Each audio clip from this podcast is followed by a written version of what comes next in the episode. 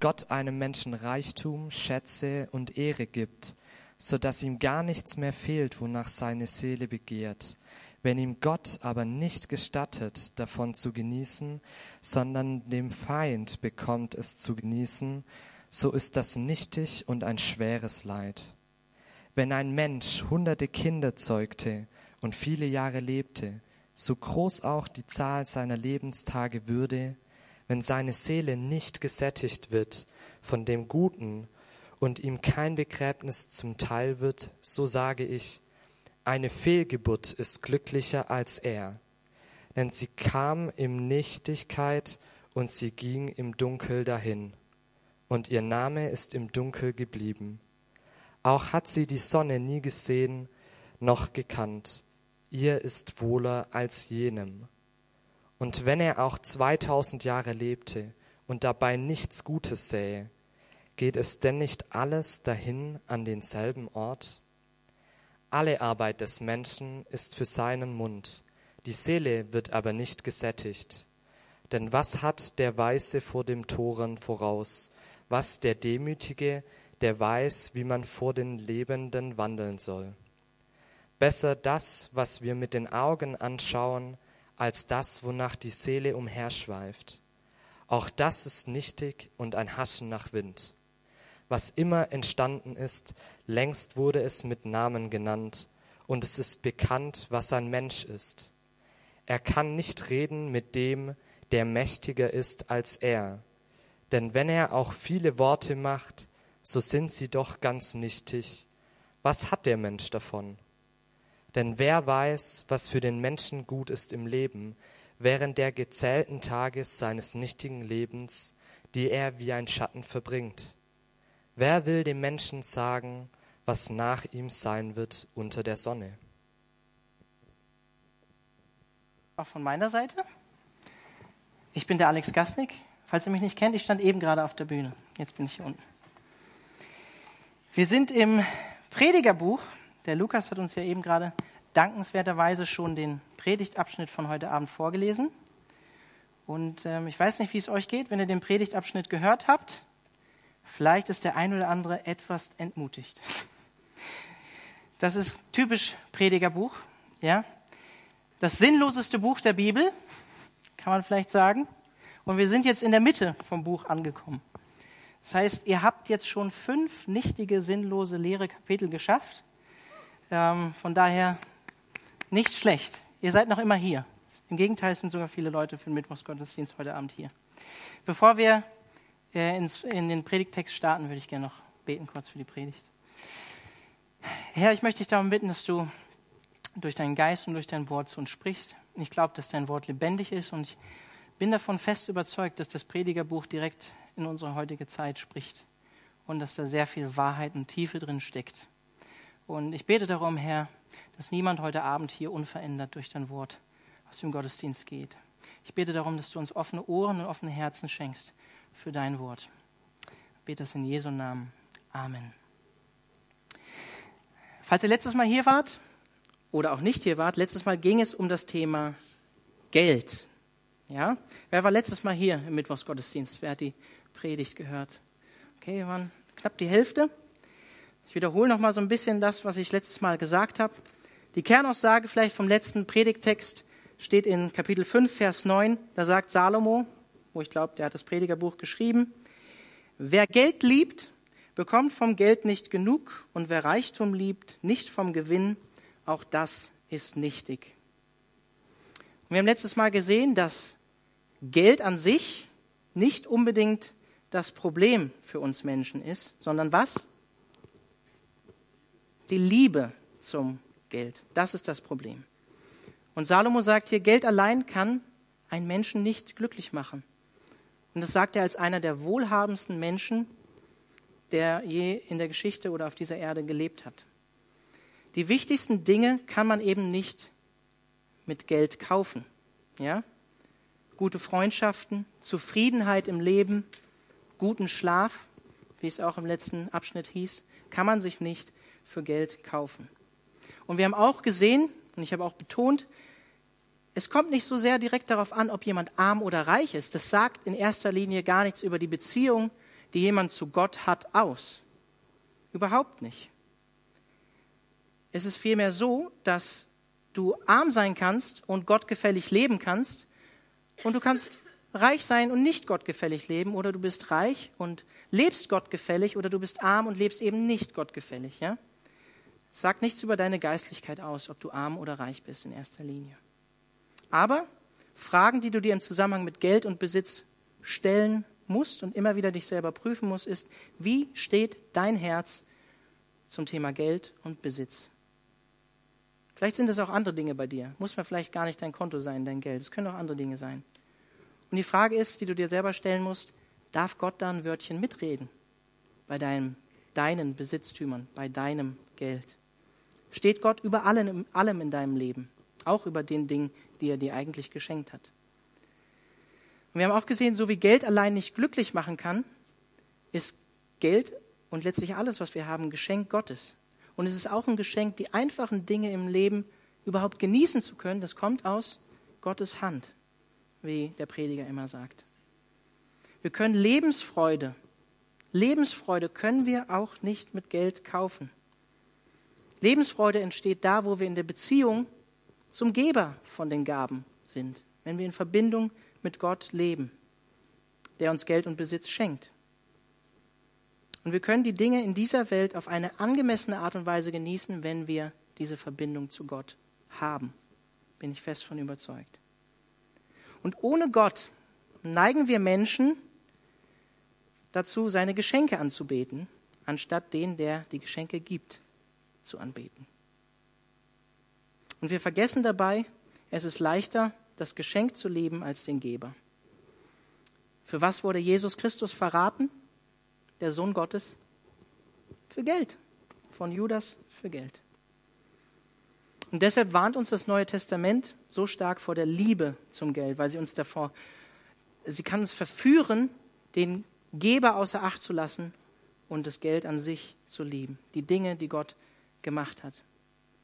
Und Jesus ist dabei nicht gegen Investment an sich, sondern Jesus Christus ist gegen falsches Investment. Jesus will, dass wir Schätze sammeln, sagt er sogar. Aber Schätze im Himmel. Und wir sind jetzt in Kapitel 6 das ist die Mitte des Predigerbuches und es knüpft genau an dieses Thema Geld an. Deswegen habe ich auch nochmal so ein bisschen Revue passieren lassen, worum es letztes Mal ging. Prediger 6, Vers 1. Es ist ein Übel, das ich gesehen habe unter der Sonne und schwer lastet es auf den Menschen. Ermutigend so in die Predigt zu starten. Wenn Gott einem Menschen Reichtum, Schätze und Ehre gibt, so dass ihm gar nichts fehlt, wonach seine Seele begehrt, wenn ihm Gott aber nicht gestattet, davon zu genießen, sondern ein Fremder bekommt es zu genießen, so ist das nichtig und ein schweres Leid. Das ist jemand, der alles hat, der vermeintlich alles hat, was er will. Du kannst dich für dich selbst fragen, was wäre das bei mir? Und hier steht auch von Gott gegeben. Ob er sich dem bewusst ist, diese Person oder nicht. Es kommt von Gott. Und das gilt eigentlich auch für jeden Menschen auf der Welt. Ob er nun an Gott glaubt oder nicht, ob er Agnostiker ist, ob er Atheist ist, es gilt für jeden Menschen. Ob du dir dem bewusst bist oder nicht, alles kommt aus Gottes Hand, was du besitzt. Und diese Person hier hat Reichtum. Das ist Geld. Das ist bei dir vielleicht dein Einkommen, vielleicht dein Kontostand. Und diese Person hat auch Schätze darüber hinaus, Dinge, die sie besitzt, die ihr gehören. Ein Auto, ein Haus, was auch immer es bei dir ist. Vielleicht ein schönes Fahrrad als Student, vielleicht auch nicht, damit es nicht geklaut wird hier in Freiburg. Und Ehre hat die Person noch obendrauf. Nicht nur Geld und Schätze, sondern Ansehen vor den Menschen. Das, was viele Menschen noch viel mehr schätzen als den Reichtum. Respekt vor den Menschen. Das füttert unseren Stolz. Der Doktortitel, vielleicht eine Position im Job. Diese Person hat alles, wovon wir als Menschen denken, wenn wir diese Dinge hätten, dann, dann müssten wir glücklich sein. Aber hier heißt es in Vers 2, so dass ihm gar nichts fehlt, wonach seine Seele begehrt. Die Person hatte genau das alles, wovon wir sagen würden, wenn ich das habe, dann bin ich wirklich glücklich und zufrieden. Und dann heißt es hier aber auch in Vers 2, Gott gestattet nicht, dass diese Person davon genießen kann. Das ist ähnlich wie im letzten Predigtabschnitt in Kapitel 5, Verse 12 bis 13. Da heißt es, es gibt ein böses Übel, das ich gesehen habe unter der Sonne. Reichtum, der von seinem Besitzer zu seinem Schaden aufbewahrt wird. Geht solch ein Reichtum durch einen Unglücksfall verloren und hat der Betreffende einen Sohn gezeugt, so bleibt diesem gar nichts mehr in der Hand. Verlust durch einen Unglücksfall. Hier in Vers 2 in Kapitel 6 ein Fremder, der es dann zum Genießen bekommt. Ein Unglücksfall sozusagen von vielen. Und das steht in starkem Kontrast zu dem, was wir im, am Ende vom letzten Kapitel ähm, gesehen haben. Da heißt es nämlich in Vers 18, 19, auch wenn Gott irgendeinem Menschen Reichtum und Schätze gibt und ihm gestattet, davon zu genießen und seinen Teil zu nehmen und sich zu freuen in seiner Mühe, so ist das eine Gabe Gottes, ein Geschenk Gottes. Denn er denkt nicht viel an die Kürze seiner Lebenstage, weil Gott ihm die Freude seines Herzens gewährt. Also Gott kann die Freude am Reichtum, an den Dingen, die wir besitzen, gewähren und er kann sie auch versagen einem Menschen. Gott schenkt Reichtum und Schätze, aber er muss auch den Genuss davon schenken. Und hier in Vers 2 ist es sogar noch eine Steigerung. Gott schenkt Ehre noch obendrauf zu den Schätzen und Reichtum. Sogar noch, noch mehr, sodass ihm nichts fehlt, heißt es. Aber Gott, gestattet hier in Vers 2 nicht, das auch genießen zu können. Auch wenn diese Person alles hatte, was, wie es hier heißt, seine Seele begehrt hat. Wisst ihr, es gibt einen Unterschied zwischen Zufriedenheit und Glück und den Dingen, die ein Mensch besitzt. Alles zu haben, was wir wünschen, bedeutet nicht automatisch, dass wir zufriedener und glücklicher sind. Es gibt keine Verheißung darauf. Im Gegenteil, Gott kann Reichtum, Besitz oder sogar Ansehen von Menschen, vor Menschen, zum Fluch für Menschen machen. Dass sie nichts von den Dingen haben, wonach sie sich eigentlich gesehnt haben und wonach sie gestrebt haben. Weil Gott ihm nicht gestattet, davon zu genießen. Reichtum, Besitz, Ehre segnet nicht automatisch einen Menschen. Da ist kein Automatismus hinter. Funktioniert so nicht.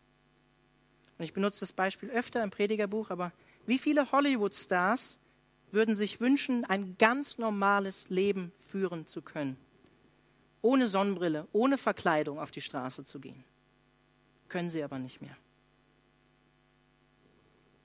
Ich denke, Gott benutzt dieses Versagen von Genuss und den Dingen, die er eigentlich schenkt, auch, die auch aus seiner Hand kommen, häufig um Menschen zu zeigen, dass alle Dinge, die wir in dieser Welt besitzen können, die wir haben können als Menschen, keine echte Erfüllung in unseren Herzen geben können. Ich glaube, deswegen tut das Gott, gerade bei Leuten, die meinen, sie müssen reich werden, um glücklich zu sein.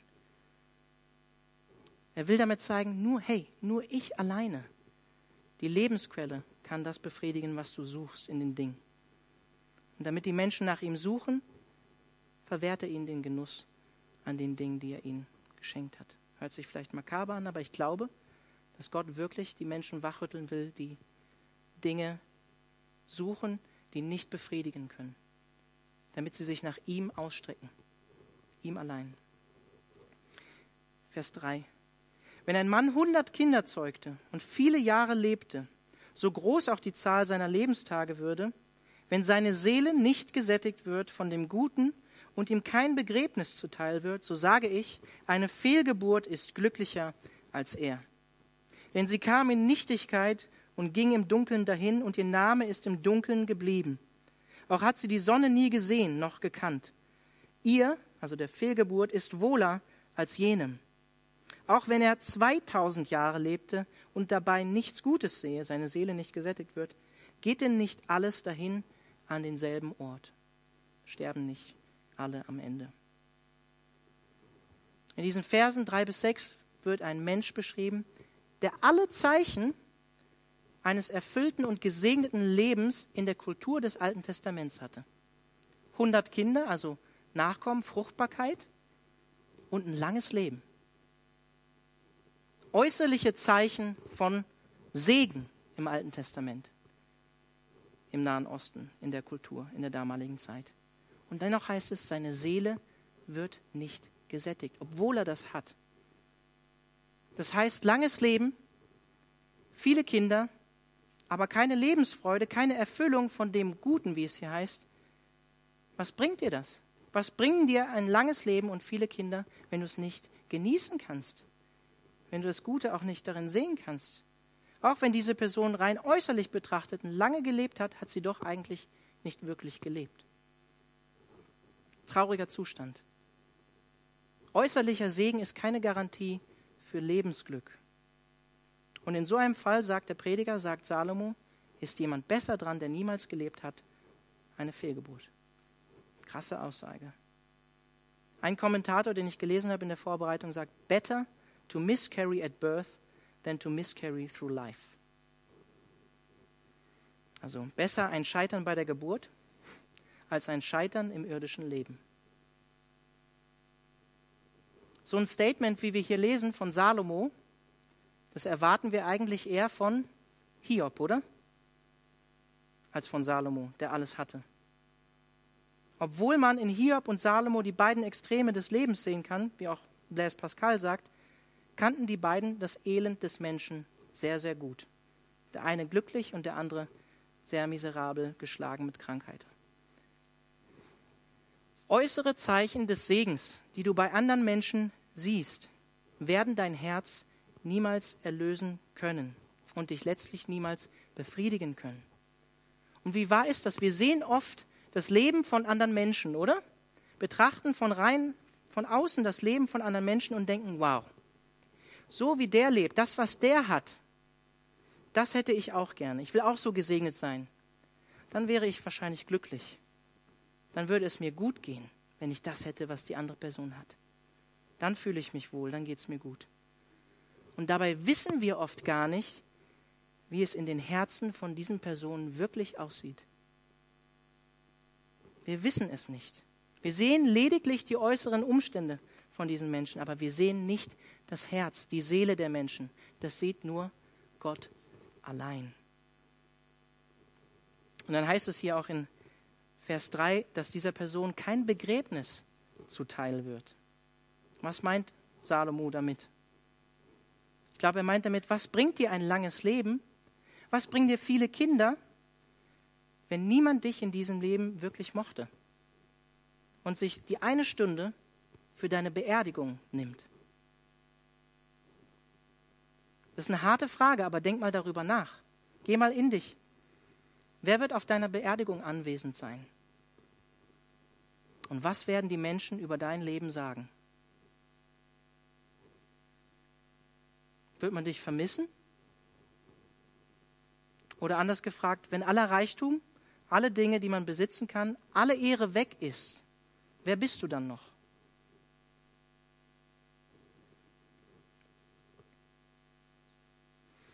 Ich glaube, diese Aussage hier mit der Beerdigung fordert uns heraus, uns zu fragen, in was willst du, dass du am Ende deines Lebens deine Zeit investiert hast? Hast du deine Lebenszeit sinnvoll genutzt? Oder war dir deine Reputation vor anderen Menschen? War dir dein Ansehen vor anderen Menschen? Dein Kontostand, dein Auto, die Dinge, die du besitzt, war dir das wichtiger? Ich bin fest davon überzeugt, dass Dinge, die im Leben wirklich zählen, Beziehungen sind. Die Beziehung zu Gott an erster Stelle, die Beziehung zu anderen Menschen. Das ist das, was im Leben zählt. Die wahren Dinge, die man eben nicht mit Geld kaufen kann. Und in Vers 6 heißt es, und wenn er auch 2000 Jahre lebte und dabei nichts Gutes sehe, geht denn nicht alles dahin an denselben Ort. Er sagt, 1000 Jahre, kannst 1000 Jahre leben, kannst auch 2000 Jahre leben, alle Menschen werden eines Tages sterben. Und was bringt der Person, die ein langes Leben hatte, viele Kinder, von mir aus auch noch Reichtum, keine Lebensfreude aber hatte, das Gute nicht genießen konnte, was bringt ihr das? Nichts. Letztlich nichts. Der Punkt, den Salomo hier macht, ist, du kannst das haben, wovon alle träumen, wovon du selber träumst. Zeichen des, Zeichen des äußeren Segens, die man von außen sehen kann. Viele Kinder, langes Leben, Reichtum, Besitz, whatever es bei dir ist, was auch immer es bei dir sein mag. Und dennoch war dein Leben nicht erfüllt. Dennoch war dein Leben nicht erfüllt.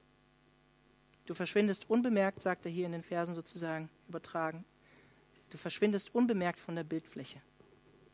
Niemand trauert ernsthaft über dich, vermisst dich wirklich. Warum? Weil dein Fokus im Leben auf den falschen Dingen lag. Alle Arbeit des Menschen ist für seinen Mund, die Seele aber wird nicht gesättigt. Vers 7. Die meisten Menschen, die ich so kenne, arbeiten für ihre Grundbedürfnisse, oder? Was essen, was trinken, ein Dach über dem Kopf, für den Mund. Und ich glaube, das ist hier eine Metapher dafür, dass wir niemals als Menschen zufrieden sind. Prediger 1, Vers 8, erste Predigt zum Predigerbuch. Da heißt es, alle Worte sind unzulänglich, die ein Mensch sagen kann. Der Mensch kann es nicht in Worten ausdrücken. Das Auge sieht sich nicht satt und das Ohr hört nie genug. Und der Mund und der Magen wird auch niemals voll. Im übertragenen Sinne eine Metapher dafür, dass wir als niemals zufrieden sind als Menschen. Auch wenn wir uns mit Dingen füllen und vollstopfen, die Seele, das Innere eines Menschen, sein Herz, wird niemals satt davon. Was sagt Jesus, als er vom Teufel versucht wird? Der Mensch lebt nicht vom Brot allein, sondern von jedem Wort, was aus dem Mund Gottes hervorgeht. Wir brauchen als Menschen mehr als die Dinge, die wir hier in dieser Welt wahrnehmen können. Wir brauchen den Geber des Lebens, wir brauchen Gott. Augustinus, ein Kirchenvater, sagt Folgendes. Denn zu deinem Eigentum erschufst du uns, und ruhelos ist unser Herz, bis es ruht in dir. So ist das. Gott durch Jesus Christus ist der einzige Trost unseres Herzens. Ich lese es nochmal, denn zu deinem Eigentum erschufst du uns, und ruhelos ist unser Herz, bis es ruht in dir. So ist es, das ist die Wahrheit. Habe ich selber erfahren mit 16 Jahren. Im Heidelberger Katechismus lautet die erste Frage, was ist dein einziger Trost im Leben und im Sterben? Dass ich mit Leib und Seele im Leben und im Sterben nicht mir, sondern meinem getreuen Heiland Jesus Christus gehöre. Das ist der Sinn des Lebens.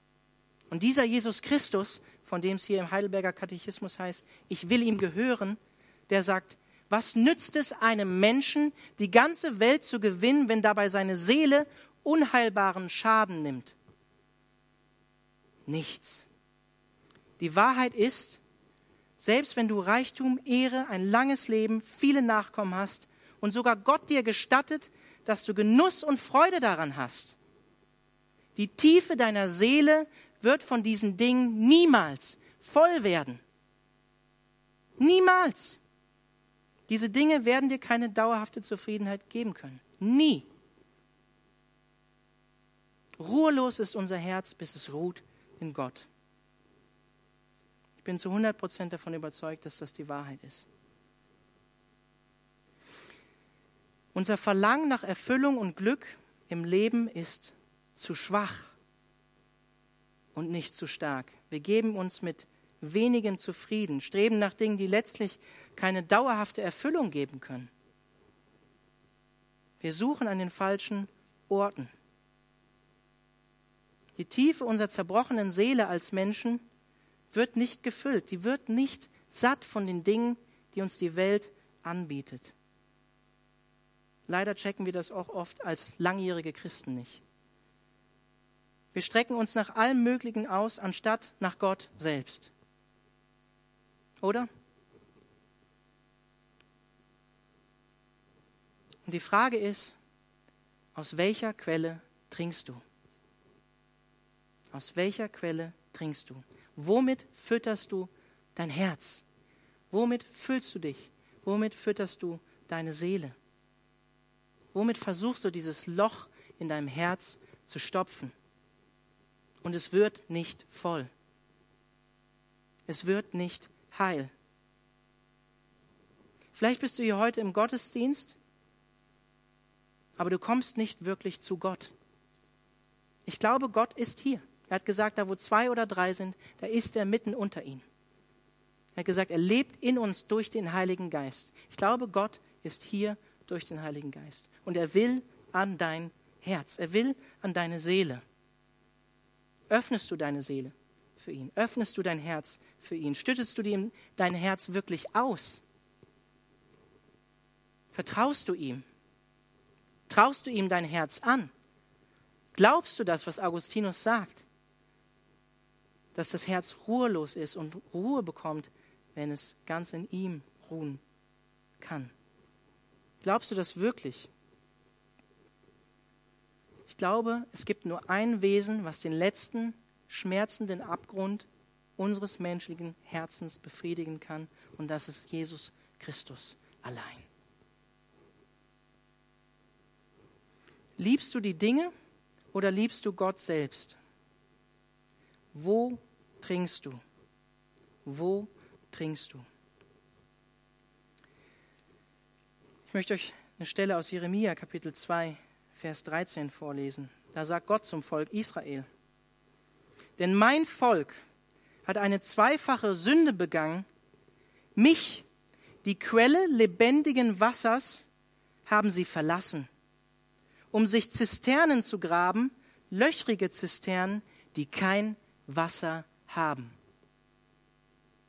So sieht es häufig bei uns im Leben aus. So sieht es häufig in meinem Leben als Christ aus. Ich suche an der falschen Stelle. Ich gehe nicht zu Gott, sondern schalte den Fernseher an, setze mich aufs Sofa und lass mich berieseln. Und mein Herz wird nicht voll davon. Ich gehe nicht zu Gott, obwohl Gott sich wünscht, dass du zu ihm gehst. Vielleicht bist du heute Abend hier und hast keine Beziehung zu Gott.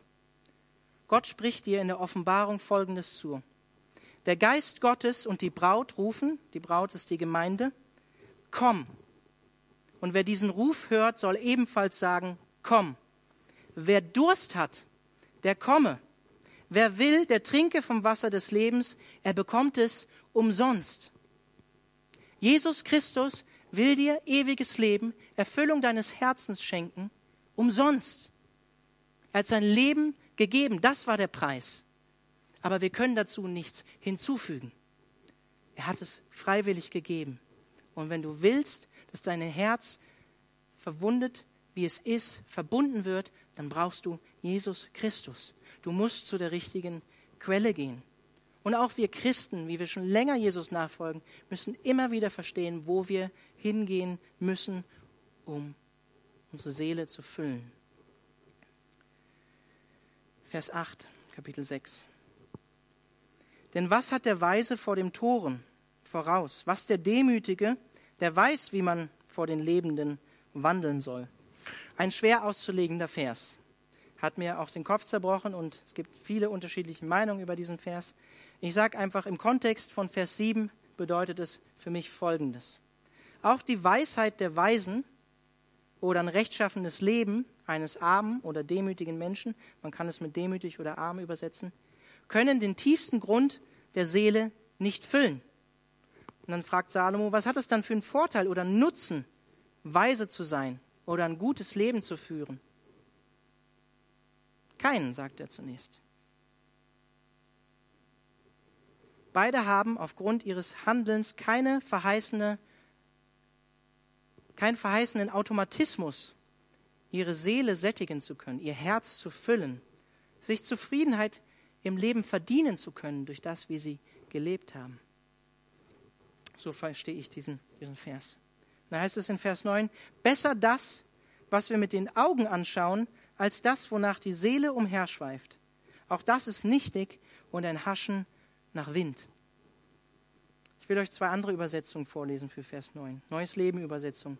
Es ist besser, du bist mit dem zufrieden, was du hast, als wenn du immer nach noch mehr Dingen fragst. Denn auch das ist sinnlos, wieder versucht, den Wind einzufangen. Hoffnung für alle, Übersetzung. Sei zufrieden mit dem, was du hast und verlange nicht ständig nach mehr, denn das ist vergebliche Mühe, so als wolltest du den Wind einfangen. Die Gesellschaft, in der wir leben, legt diesen Druck auf uns, seit Kindheit an niemals zufrieden sein zu können. Blaise Pascal sagt, man belastet die Menschen von Kindheit an mit der Sorge um ihre Ehre, um ihren Besitz, ihre Freunde und noch dazu um den Besitz. Und die Ehre ihrer Freunde, also nicht nur der eigene, sondern auch noch von deinen Freunden, die du hast.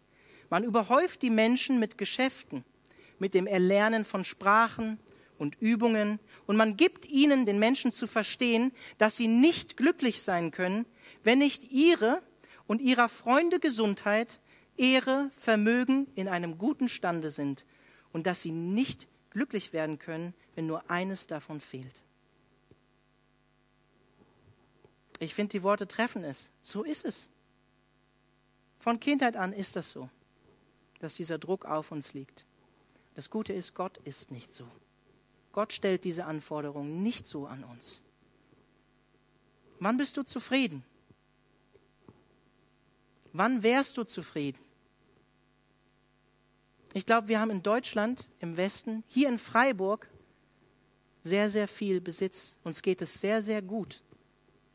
Gerade hier in Südbaden. Mit Bayern, Baden-Württemberg am reichsten in Deutschland. Und trotzdem sind viele Menschen depressiv in unserer Gesellschaft.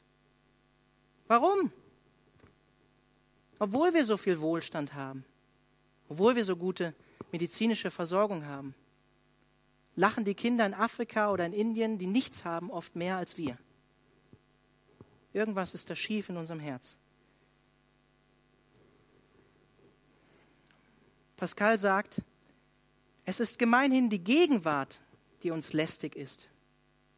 Wir verbergen die Gegenwart vor unserem Blick, weil sie uns quält, weil sie uns wehtut. Und wenn sie uns willkommen ist, sind wir betrübt, weil sie entschwindet. Die Gegenwart, das Jetzt, ist nie unser Ziel. Die Vergangenheit und die Gegenwart sind nur unsere Mittel. Die Zukunft allein ist unser Ziel. Und so leben wir nie, sondern wir hoffen nur zu leben. Und während wir uns immer in der Bereitschaft halten, um glücklich zu sein, ist es unvermeidlich, dass wir es nie sind. Wir leben immer nur in der Zukunft. Und die Gegenwart und die Vergangenheit sind unsere Mittel, damit wir in der Zukunft leben können. Aber wir werden niemals glücklich sein, weil wir nie in der Gegenwart sind. Wenn wir uns immer nur nach der Zukunft ausstrecken, die das wahre Glück dann irgendwann mal bringen soll, wenn ich das und dies habe, dann werden wir niemals glücklich und zufrieden sein. Das sagt Pascal hier. Und das sagt auch Salomo hier in dem Vers. Und er sagt damit nicht, alles Planen im menschlichen Leben ist schlecht. Das sagt er nicht. Und er sagt auch nicht, dass wir nur fürs Heute leben sollen, egal was kommt. Das sagt er nicht. Aber er gibt uns den Rat, den uns auch Jesus Christus gibt. Matthäus 6, Bergpredigt, Vers 34. Macht euch keine Sorgen um den nächsten Tag. Der nächste Tag wird für sich selbst sorgen. Es genügt, dass jeder Tag seine eigene Last mit sich bringt. Das sagt Jesus Christus. Und ich sage dir, nimm jeden Tag aus Gottes Hand und such dein Glück nicht in der Zukunft oder im Verlangen allein, sondern in Gott allein. Kannst du dich an dem freuen, was Gott dir heute geschenkt hat, was er dir in diesem Augenblick aktuell gegeben hat? Kannst du damit zufrieden sein, dich an dem freuen, was du bereits besitzt? Oder verlangst du nach immer mehr und denkst, du bist dann und dann irgendwann in der Zukunft glücklich? Vers 10 bis 12. Was immer entstanden ist, längst wurde es mit Namen genannt. Und es ist bekannt, was ein Mensch ist. Er kann nicht rechten mit dem, der mächtiger ist als er. Denn wenn er auch viele Worte macht, so sind sie doch ganz nichtig. Was hat der Mensch davon? Denn wer weiß, was für den Menschen gut ist im Leben, während der gezählten Tage seines nichtigen Lebens, die er wie ein Schatten verbringt? Wer will dem Menschen sagen, was nach ihm sein wird unter der Sonne? Wir leben als Menschen unter diesem Mythos, wenn wir uns nur genügend anstrengen, dass wir alles unter Kontrolle haben könnten. Aber die Wahrheit ist, wir werden niemals alles unter Kontrolle in unserem Leben haben, egal wie sehr wir uns auch noch anstrengen. Egal wie viele Versicherungen du hast. Du wirst niemals diese Kontrolle haben, die du dir eigentlich über dein Leben wünschst, egal wie weit du dich anstrengst, weder im Beruf noch in deinen privaten Beziehungen. Du kannst dir keine Zufriedenheit und keine Ausgeglichenheit im Leben kaufen. Die kann dir nur Gott schenken. Und dann sagt er hier, der Mensch kann nicht streiten mit dem, der mächtiger ist als er. Wer ist damit gemeint? Seid ihr wach? Gott. Gott natürlich. So wie er an anderer Stelle sagt, Gott ist im Himmel und wir Menschen, wir armen Menschen sind auf der Erde. Aber das Gute ist, Gott hat alles, auch wenn das krasse Verse sind, Gott hat alles unter Kontrolle. Alles liegt in Gottes Hand. Prediger Kapitel 3, Verse 11 bis 15, könnt ihr nachlesen. Und viele Menschen denken so, sie könnten Gott korrigieren, mit ihm rechten, wie er hier sagt. Wer will mit ihm rechten? Und viele Atheisten tun das auch, ohne sich dessen bewusst zu sein, weil sie glauben ja gar nicht, dass es einen Gott gibt oder leugnen, dass er existiert. Im Prinzip tut dies jeder Mensch, der Gott ablehnt, mit Gott rechten, auch wenn er nicht glaubt, dass er ist. Aber auch wir, die wir an Jesus Christus glauben und an Gott glauben, tun dies häufig, oder? Je nachdem, in was für Lebensumständen und was für Situationen wir in unserem Leben sind, hadern wir mit Gott, wenn uns die Situationen in unserem Leben nicht passen. Jesaja, Kapitel 64, Vers 7. Nun aber bist du, Herr, unser Vater. Wir Menschen sind der Ton. Und du bist unser Töpfer. Wir alle sind das Werk deiner Hände. Jesaja Kapitel 45, Vers 9. Wehe dem, der mit seinem Schöpfer hadert. Eine Scherbe unter den irdenen Scherben. Spricht wohl der Ton zu seinem Töpfer, was machst du? Oder dein Werk, er hat er hat keine Hände. Also sozusagen Gott ist, kann nicht handeln. Jeremia, Kapitel 18, Vers 6. Kann ich mit euch nicht genauso umgehen wie dieser Töpfer, du, Haus Israel, spricht der Herr? Siehe, wie der Ton in der Hand des Töpfers, so seid ihr in meiner Hand, Haus Israel. Und genauso bist du auch in der Hand Gottes. Dein Leben liegt in der Hand Gottes und es liegt nicht in unserem Ermessen oder in unserer Macht, Gott zu sagen, was gut für unser Leben wäre. Ich glaube, das ist herausfordernd, aber was ist der Schlüssel für Zufriedenheit im Leben? Ich glaube, der Schlüssel für ein erfülltes und zufriedenes Leben ist zunächst einmal die Umstände, in die Gott uns gestellt hat, zu akzeptieren, sie anzunehmen, zu sagen, ja, es ist so und darauf zu vertrauen, Gott hat dennoch alles in seiner Hand. Und wir können darüber nachdenken und sagen, was wäre gewesen, wenn? Kenne ich auch aus meinem Leben. Wir können uns beschweren, wir können argumentieren mit Gott. Aber das wird nicht zu einer letztlichen Antwort hier auf dieser Welt führen, sondern uns auf Dauer nur weiterhin frustrieren. Aber wir wissen als Christen, Gott ist ein liebender Vater. Aber wir wissen auch, dass ein Vater, Hebräer Kapitel 12, uns manchmal auch erzieht, oder? Manchmal auch mit strenger Hand. Was sagt Jesus im Garten Gethsemane, als er ans Kreuz gehen muss? Wir gehen jetzt auf die Osterzeit zu.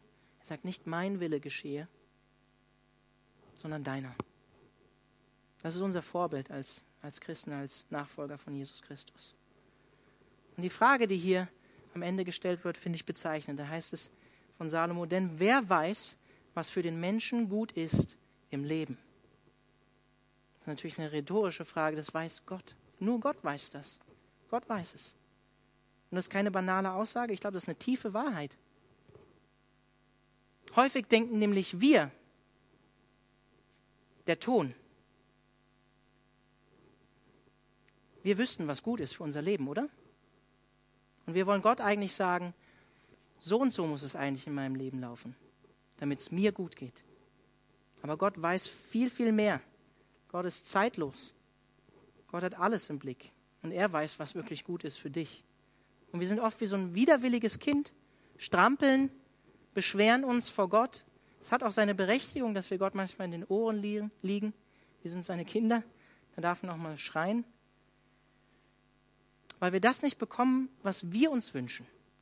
Wo wir denken, das ist gut für mich. Das ist gut für mein Leben. Und ich stelle jetzt mal eine provokante Frage. Was ist besser? Reichtum oder Armut? Krankheit oder Gesundheit? Bekannt sein oder unbekannt sein? Was ist gut für dich in deiner Lebensphase? Das weiß nur Gott. War der Reichtum, der hier am Anfang von Vers äh, von Kapitel 6 erwähnt wird, war der gut für den Reichen? Gott hat ihm nicht gestattet, davon zu genießen. Im Kapitel davor eine Person, die auch alles hatte, für sich gehortet hat, es festgehalten hat und hat es verloren, weil Gott ihm es genommen hat. Es war nicht gut für ihn, Reichtum zu haben. Wir wissen eben nämlich nicht oft, was gut ist für unser Leben. Aber Gott weiß es, wenn wir zu ihm gehören. Was Menschen häufig als gut ansehen, das muss nicht unbedingt gut sein in Gottes Augen.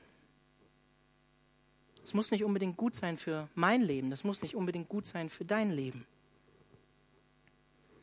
Niemand kann dir sagen, was in der Zukunft sein wird, was dir die Zukunft bringen wird. Und deswegen sage ich, vertraue Gott in jeder Lebensphase, in jeder Situation, in, die du, in der du dich jetzt aktuell befindest, in die er dich hineingestellt hat. Ich bin fest davon überzeugt, Jesus liebt uns, Gott liebt uns. Und er wird für uns sorgen, weil wir seine Kinder sind, auch wenn er uns manchmal mit strenger Hand erzieht. Und das tut weh. Und wir sind frei zu planen, unser Leben zu planen. Gott hat uns diese Freiheit auch geschenkt. Wir sind frei zur Arbeit zu gehen. Wir sind frei, Ziele in unserem Leben zu haben, die Gott vielleicht sogar in dein Herz gelegt hat. Das ist nichts Schlechtes, will ich nochmal ganz klar betonen. Es ist auch nichts Schlechtes zu planen. Aber am Ende und das müssen wir uns eingestehen, haben wir unsere Zukunft nicht in der Hand. Gottes Wege und Pläne sind häufig viel höher als unsere. Und seine Wege sind andere als die, die wir uns wünschen. Sie sind höher. Und das sagt Salomo hier. Und in all dem können wir trotzdem wissen, Gott ist gut. Gott meint es gut mit uns. Gott liebt uns. Er hat uns seine Liebe bewiesen am Kreuz. Wir gehen auf Ostern. Osterzeit zu. Und deswegen weiß Gott auch, was gut ist für dich, egal zu welcher Zeit. Und wir wissen, wir können ihm unsere Zukunft anvertrauen. Wir können ruhen im Heute und wissen, Gott hat eine gute Zukunft, auch wenn sie vielleicht nicht so ist, wie wir uns das vorstellen oder wie wir uns das wünschen oder mit Problemen sein wird, durch die er uns gehen lassen wird, um seinen Willen zu tun und sich zu verherrlichen durch uns. Und manchmal geht es auch durch Leid. Manchmal geschieht das auch durch Leid. Ich habe vor mehreren Monaten ähm, zwei Flüchtlinge kennengelernt aus China, die wegen, wegen, wegen ihrem Glauben geflohen sind aus China, weil sie mit dem Leben bedroht waren. Denkt man vielleicht von außen nicht so unbedingt von China. Und die haben mir ihre Geschichte erzählt, wie sie zum Glauben an Christus gekommen sind. Und das ist eine Leidensgeschichte, die sie zu Christus geführt hat. Beide Personen. Und dann sind sie zu Christus gekommen. Und was ist passiert?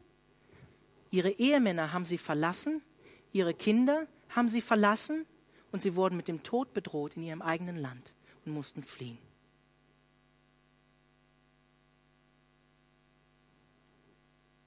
Wer mein Jünger sein will, der nehme sein Kreuz auf sich und folge mir nach sagt Jesus. Und Gott hat durch dieses Leid, was diese beiden Personen erlebt haben, sich verherrlicht. Trotz alledem, sie haben ihn kennengelernt. Und er hat sie, warum auch immer, in dieser Zeit jetzt hier nach Deutschland gestellt, obwohl sie kein Englisch können, obwohl sie kein Deutsch können. Gott gebraucht auch diese Umstände für unser Leben zum Positiven. Ich würde am Ende gerne noch beten und dann bitte ich das Lobpreisteam auf die Bühne. Jesus, ich danke dir dafür, dass wir dir vertrauen dürfen, dass du ein guter Gott bist und dass du es gut mit uns meinst. Und ich danke dir für diese tiefen Wahrheiten, die im Predigerbuch vergraben liegen. Ich danke dir einfach dafür, dass, ähm, ja, dass du uns immer wieder eigentlich zum Zentrum zurückführen willst und musst. Herr, schenk du, dass wir da, wo wir dich als lebendige Quelle, Wasser des Lebens verlassen haben, wo ich dich verlassen habe als lebendige Quelle, schenk du, dass wir immer wieder zu dir zurückkommen, zu dir zurückgehen, von dir trinken, Herr. Ich bete darum, dass du da, wo jetzt einfach Leere im Herzen ist, wo diese Zerbrochenheit ist, die wir immer wieder stopfen mit Dingen, die einfach nicht füllen. Ich bete darum, dass du sie jetzt füllst und dass wir dich bitten in unserem Herzen, Herr, komm, füll mein Herz. Füll diese Leere in mir, füll diese Sinnlosigkeit in mir, füll diese Zerbrochenheit in mir. Herr, ich glaube, dass du das tun willst und tun kannst. Dass die Liebe Gottes durch den Heiligen Geist in unsere Herzen ausgegossen, wie es in Römer 5 heißt. Und das ist das Schönste, was es gibt. Herr, und ich bete darum, da wo Menschen heute Abend hier sind, die das noch nicht erfahren haben, diese Ruhe in dir, dass sie es einfach erfahren, dass du ihnen begegnest, als lebendiger Gott, der du bist. Ich bete das in Jesu Namen. Amen.